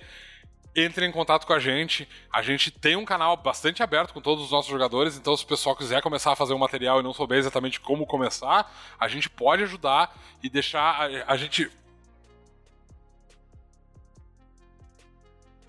Eu, eu, imagino que no, no, no, no, Exploradores da DC e no grupo do Telegram vocês vão encontrar mais pessoas interessadas em trabalhar nesses materiais. E se esse material uh, tiver um, uma, um, um, conjunto conciso de, de uh, descrições interessantes, a gente certamente pode uh, aproveitar esse material e fazer dele um guia oficial e colocar no, no, site. Então, vamos lá. Daqui a pouco, assim, ah, coisas culturais de Tebrim, a gente pode simplesmente acrescentar no guia de Tebrim. É, exatamente. Pode, pode ser colocado lá. No, no, no, ah, isso aqui é um festival que acontece em tal condado. Coloca na descrição do condado, sabe? E, e assim, uma coisa que eu queria falar. Você tem que ter, lembrar também uh, que o, o, o, cenário de Dracon, o guia de Tebrim, o guia de Arcânia que a gente ainda vai fazer e os outros guias vão sair, eles são uma. Eles são 10% do, do mundo. O resto é para vocês criarem, é para vocês preencherem, para vocês uh, darem o toque e o sabor que vocês querem. Então, essas ideias, muito provavelmente muitas campanhas que já rolaram e já tiveram ideias assim. Então, se a gente começar a receber essas sugestões, a gente pode compilar alguma coisa interessante. O material que a gente tem até hoje de Dracon tem muita coisa que veio do fórum, da época do fórum, só que a gente ficava discutindo no fórum. E teve o Kaique que fez muita coisa de Arcânia, teve Lonjágua, que foi construído por um jogador também. Muito material que saiu nas Dragon Caves era material vindo diretamente dos nossos fãs. E até ultimamente tem tido pouca coisa nesse sentido. A gente gostaria até de retomar mais. Então, entrem em contato, compartilhem o que vocês. Não escondam essas coisas que vocês criem, gente. Tem, acreditem, tem coisas boas.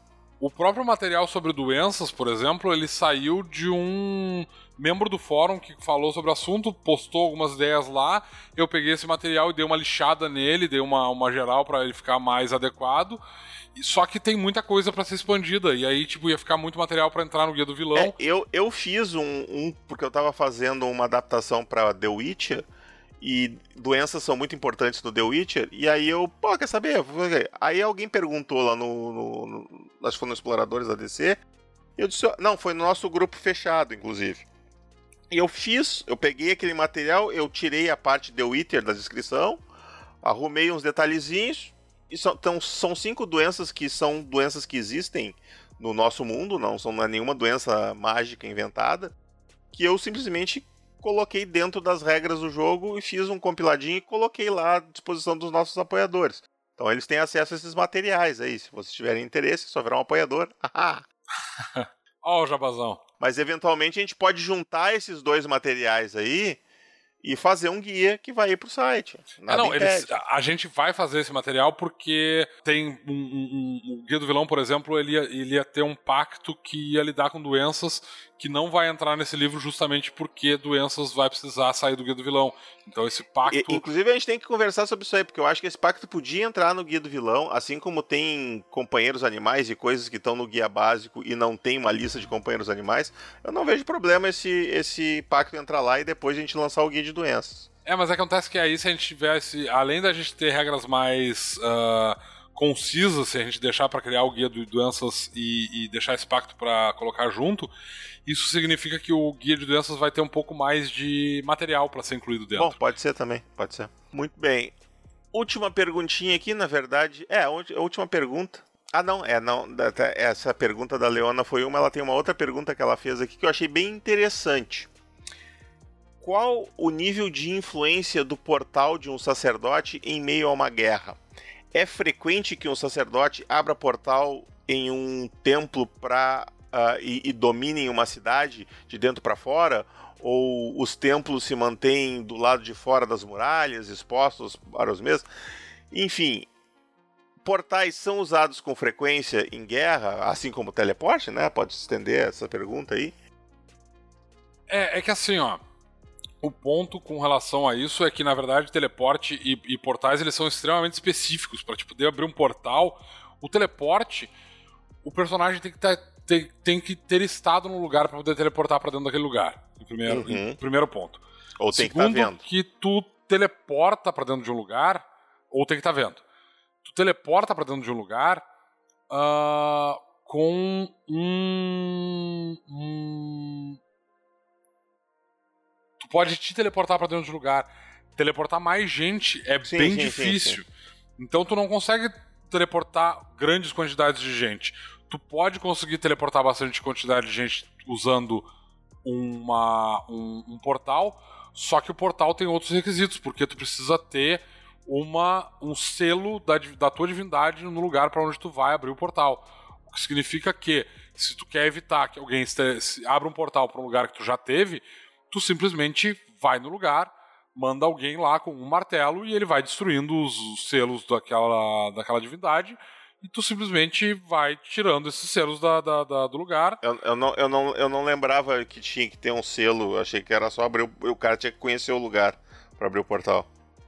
Não, não tava mas... lembrando dessa, dessa, dessa regra. Pera aí, que agora a gente vai ter que ver isso direitinho. Deixa eu dar uma olhada aqui no, no sacerdote e no portal. Porque até onde eu me lembro, para te abrir o portal, o portal não é uma coisa muito simples, justamente porque ele é mais eficiente do que teleporte em alguns aspectos, né? Porque é, tá pode... escrito aqui até onde haja um selo da sua divindade. É, tem que ter um selo da divindade. Então o que acontece é, se tu tá dominando uma cidade, uma das primeiras coisas que tu vai fazer é tu ter um, um grupo que é, vai estar é, tá ali. O teleporte eu ainda acho que tinha que ter um, um, um círculo anti-teleporte. Porque imagina o cara se, tele, se teleporta pra sala do trono, enfia uma adaga no, no rei e acabou. Morreu o rei. Tá, mas aí Sabe? tu tem que ter um mago que seja capaz de, de que conheça, a, que já tenha estado dentro da sala do trono. Ou um mago que possa teleportar um assassino. Beleza, mas aí tu tem que ter um mago que já tenha estado dentro daquela sala do trono. Aí, colético não é tão difícil. Não é tão Bom, fácil também. Não é tão fácil também. É, tem isso. Eu, eu, eu sei, eu só acho que é importante o cara ter o. o e é, não é, é só isso. Tu, tu... Se tu teleportar para dentro da sala do trono onde tá o rei, como é que tu tem certeza que o rei vai estar lá naquele momento? É, o tem... cara pode estar de longe do alto da colina, olhando para dentro do palácio, assim. É, mas aí é que tá. Tipo, dentro de um cenário que tem teleporte, tu não tem esse tipo de, de, de, de brechas. É, é uma maneira tem, de pensar. Tu tem um, um, um, castelo que, da mesma maneira como a maior parte das fortalezas medievais não tinham essas janelas pro exterior porque tu podia receber uma flechada, da mesma maneira tu não vai ter uma. uma. uma. Tu, tu vai ter, por exemplo, um, uma sala do trono que vai ter vitrais protegendo todas as janelas para que não seja possível olhar para dentro. É uma, é, uma, é uma é interessante essa discussão aqui. Criou alguns elementos de cenário que eu nunca tinha pensado. Muito boa. Leona, obrigado pela pergunta. Mas respondendo a pergunta, sim, é, é são usados, com certeza, são usados em guerra. Se, se houver a possibilidade, eles vão usar. É, é, é, o que eu ia dizer era, era, exatamente isso. Eu acho que tu. Tu, tu, tu pode tu... catapultar uma pedra com o selo do tua divindade pra dentro do. do da cidade e aí criar o um portal? É uma Não, ideia também. Tu, sim, se tu catapultar uma pedra de draconite, pode. Ah, pode ser uma pedra, uma bala de aço. Não porque a bala de aço, quando ela bater dentro de alguma coisa, quando ela chegar no lugar, ela vai se. Ela vai sofrer dano necessariamente. Cara, imagina uma bola, uma bola de, de meio metro de raio com vários selinhos desenhados. Algum vai sobreviver. Não importa, não, não, não, não, não, não, não, não, não, não, não. Não funciona desse jeito. Uh, se o objeto sofrer algum tipo de dano, todos os selos nele são, são dissipados imediatamente. Isso não tá nas tá regras. Escrito isso. Tá escrito isso tá nas isso. regras, tá nas regras, tá nas regras, tá nas regras. Pô, o cara pensa em tudo, Chico. Saco, não dá pra ser overpower. Essas coisas têm que ser pensadas, né, jovem? Tem, tem gente que pensa em Warfare quando tá pensando em, em como é que Ah, magia então, afeta assim, o ah, se o cenário. cara pegar, pegar e desenhar num, num, num tecido, aí enrolar numa flecha, e aí disparar a flecha assim, lá do alto, disparar no centro da praça, assim, do, do castelo. Aí a flecha bate assim num, num poste e des, desnuda a, a, a faixa, assim, aí fica o, o círculo ali. Não, na verdade nem precisa des- não precisa desfraudar, fa- né? Porque a- a- se o Tá tecido ali não... o símbolo, né? Não é, o símbolo tá dentro do, do, do tecido. Então, Que tamanho essa tem que ter o símbolo? Isso é importante também. não tem que ter, não, não tem um tamanho específico. Ah, então eu posso desenhar numa moedinha, prender na flecha e É, exceto pelo fato de que nesse caso tu não vai poder fazer um, uma- um portal porque o portal precisa tornar uma passagem que tenha o selo da divindade. Esse- essa passagem tem que ser do tamanho de uma porta, então tem que ser Ele capaz pode de cravar, atirar uma a flecha porta. numa porta. Numa porta, numa janela. É, se ele for capaz de acertar uma porta ou uma janela, ok. Ah, boa sorte Fica, sendo capaz de a chegar. estratégia. Fica aí Não, a estratégia. é, é, considerando que tu conseguiu chegar perto o E suficiente se eu do pegar castelo. uma porta e arremessar ela com a catapulta? É, é o que eu ia dizer, na verdade, uma das maneiras que tu tem de fazer isso é criar uma- um marco de porta de Draconite, e aí tu catapulta pra dentro do castelo e aí tu faz isso. Dá pra É, acho fazer. que não precisa ser de Draconite. Acho que acho, um aço anão já, já aguenta uma porrada. Não, não, não. Tô- metal, metal com, com alto impacto desse nível assim e tal, ele deforma. Tu pode largar, ir voando e largar, assim, só largar pra baixo. assim. Não, tecnicamente tu pode ter um. O, o, o sacerdote, ele pode perfeitamente ah, desenhar um selo místico da divindade dele numa, no, no- no medalhão dele, por exemplo. Ele pode entregar o medalhão dele, por exemplo, para o companheiro animal águia do patrulheiro do grupo. Esse, ah, ah, essa águia voa até o, o- a fortaleza, encosta o medalhão em cima de uma porta e aí o, o sacerdote abre o portal para essa para esse lugar. É possível? É. Tu tem algumas maneiras de fazer isso. Só que assim, nesse caso, não vai ter nenhum patrulheiro olhando para cima e vendo uma águia se aproximar com algum objeto nas garras e não vai abater o bicho para É, comer. pra fazer isso à noite. Pode, pode tentar fazer isso à noite, só que o problema de estar fazendo isso à noite é que ninguém tá vendo o que tá fazendo, né? Aí tu tem algumas outras dificuldades envolvidas. Ah, a mesma coisa acontece se tu disparar uma flecha. Se tu disparar uma flecha e que acerte um marco de porta ou um marco de ah, janela que seja feita de madeira e grude, o que não é muito comum, porque a maior parte das fortalezas vai ter um marco que é feito de pedra, assim como o resto da fortaleza. Ah, a chance de não ter ninguém por perto pra enxergar uma flecha ali e, e ir até aquela flecha pra investigar Ah, é, e não. Tem, provavelmente que- tem, remover tem, tem que ela, ser rápido. Tem que disparar a flecha, É. abrir o portal e, e fazer a carga. o troço é. o- pode ser feito? Pode. Tem maneiras criativas de fazer isso? Tem. Só que tem que lembrar, levar em consideração que para os jogadores conseguirem chegar tão perto do castelo, eles já estão perto o suficiente para que tenha outras formas muito menos ah, custosas para conseguir invadir. Porque se eles chegaram tão perto assim do castelo, Não, eu Cara, acho, que a pede- ideia, acho que a ideia é invadir com o exército, não com não só os jogadores. Não, beleza. Tu quer, tu quer trazer um exército de outro lugar? Beleza, tranquilo, não tem problema. Só que, de novo, tu tem que lembrar o seguinte, dentro desse, desse cenário, tá? Tu conseguiu pegar o tu- teu companheiro animal com o, o- o item, levou ele até a, a janela, abriu o portal, o, o sacerdote tá ali, ele abre o portal, o portal fica aberto, sai. é, é, é, esse portal vai abrir para uma. n- na verdade, isso é um problema, porque tipo, tu teve que chegar com. Tu tá abrindo esse portal aonde o sacerdote tá. Então, na verdade, isso não é possível porque tu tem que estar com o exército todo atrás de ti se quiser passar por- por- pelo portal. Esse exército tem que ter chegado perto do castelo oponente. Não dá. Não, não, por Então- que que não? O, o sacerdote pode ter ficado lá atrás com o exército.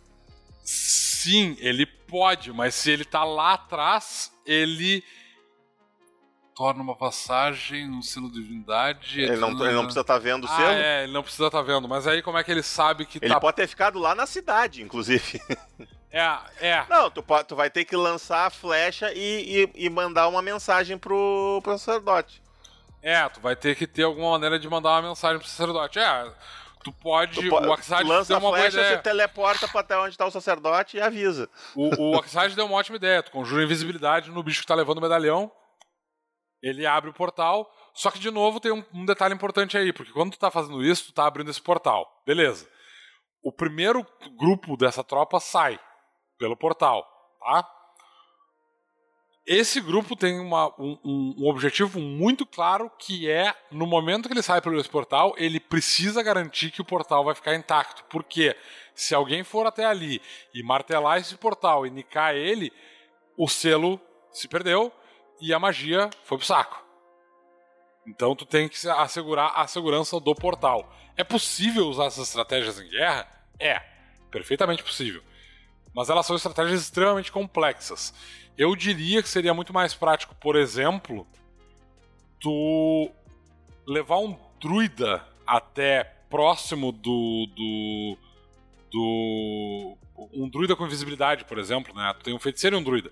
O, o feiticeiro vai lá, ele casta invisibilidade no druida, o druida se aproxima do, do, do portal da cidade, da- do, do muro da cidade, usa abrir, ah, criar passagem no muro, abre um buraco no muro que tem o tamanho de um portal, usa moldar pedra para fazer um símbolo da divindade do sacerdote nesse portal. E aí eles usam, sei lá, conchas mensageiras para avisar o, port- o, o- o sacerdote deu, abriu, tá pronto. E aí o sacerdote conjura o. Tem maneiras de fazer? Tem. Mas todas elas exigem um bocado de planejamento. E tu- isso vai exigir que o lado defensor, as pessoas que estão do outro lado, elas não tenham nenhum tipo de defesa contra nada disso. Do tipo, olha, tu tá invadindo um, um, um castelo que não tá preocupado em manter ah, tropas ah, observando a região, que não tem criaturas voadoras fazendo. Como é que é o nome disso? Scout. É, scouting, é. Como é que Vigília. chama? Vigi- é, vigiando a região, tá?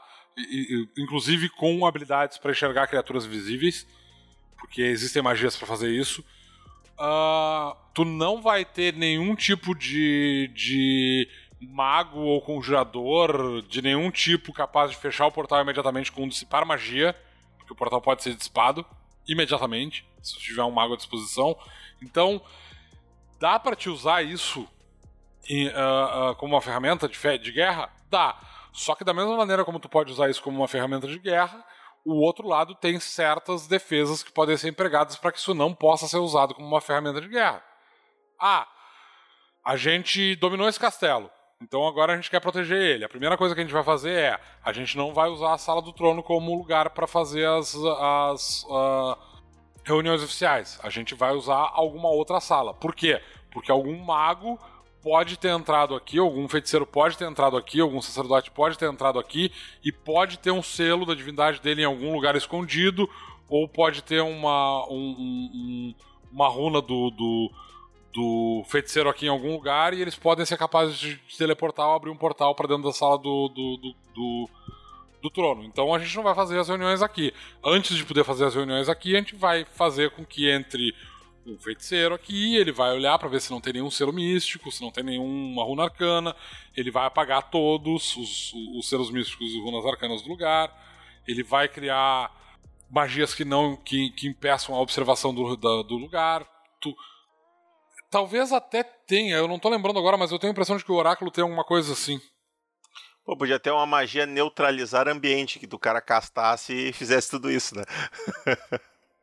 Mas enfim, estamos aqui com quase duas horas de, de podcast. Uh, Cauã, a tua pergunta vai ficar pro próximo episódio, tá? Desculpa aí.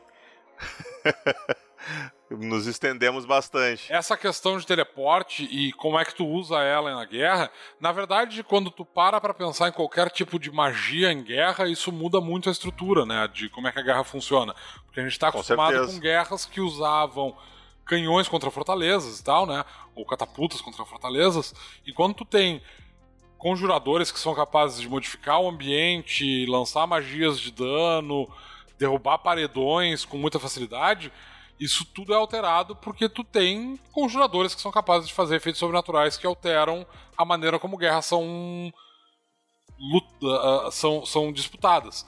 Então, em geral, para cada magia que tu vai ter para lidar, para destruir alguma coisa e lidar com, a, com warfare, né, com, lidar com a guerra em si e, e criar novos métodos para invadir lugares, por exemplo, tu vai ter uma série de contramedidas eficientes também. Então, da mesma maneira como tu pode ter o druida que vai lá e vai abrir um, um, um lugar, um, uma, uma a, a abertura no, na, na, na, na, fortaleza, tu talvez tenha a, os, o, o, os, invasores, né, os lugares, as pessoas que estão nesse lugar, elas podem ter druidas ao redor fazendo uma rede de observação para que, se isso acontecer, eles teriam um druida que vai usar uma magia para fechar esse portal, é, essa abertura também. Então, tu tem contramedidas funcionais também, né? Tipo, dá para te combater essas magias de algumas formas. Mas é claro que isso abre toda uma nova uh, maneira de lidar com guerra, porque tu tem magia envolvida. Não dá pra gente saber exatamente todos os impactos que vai ter, a não ser que tu examine caso a caso.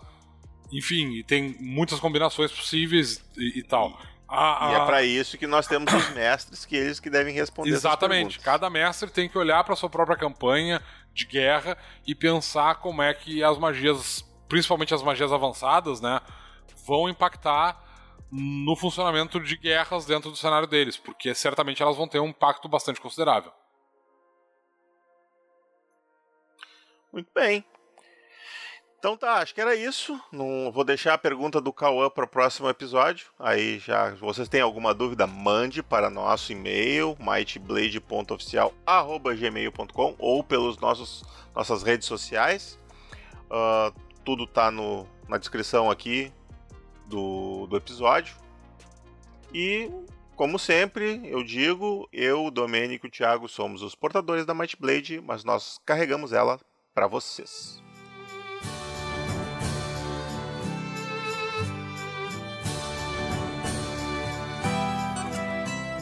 Faz a vozinha aí, Domênico.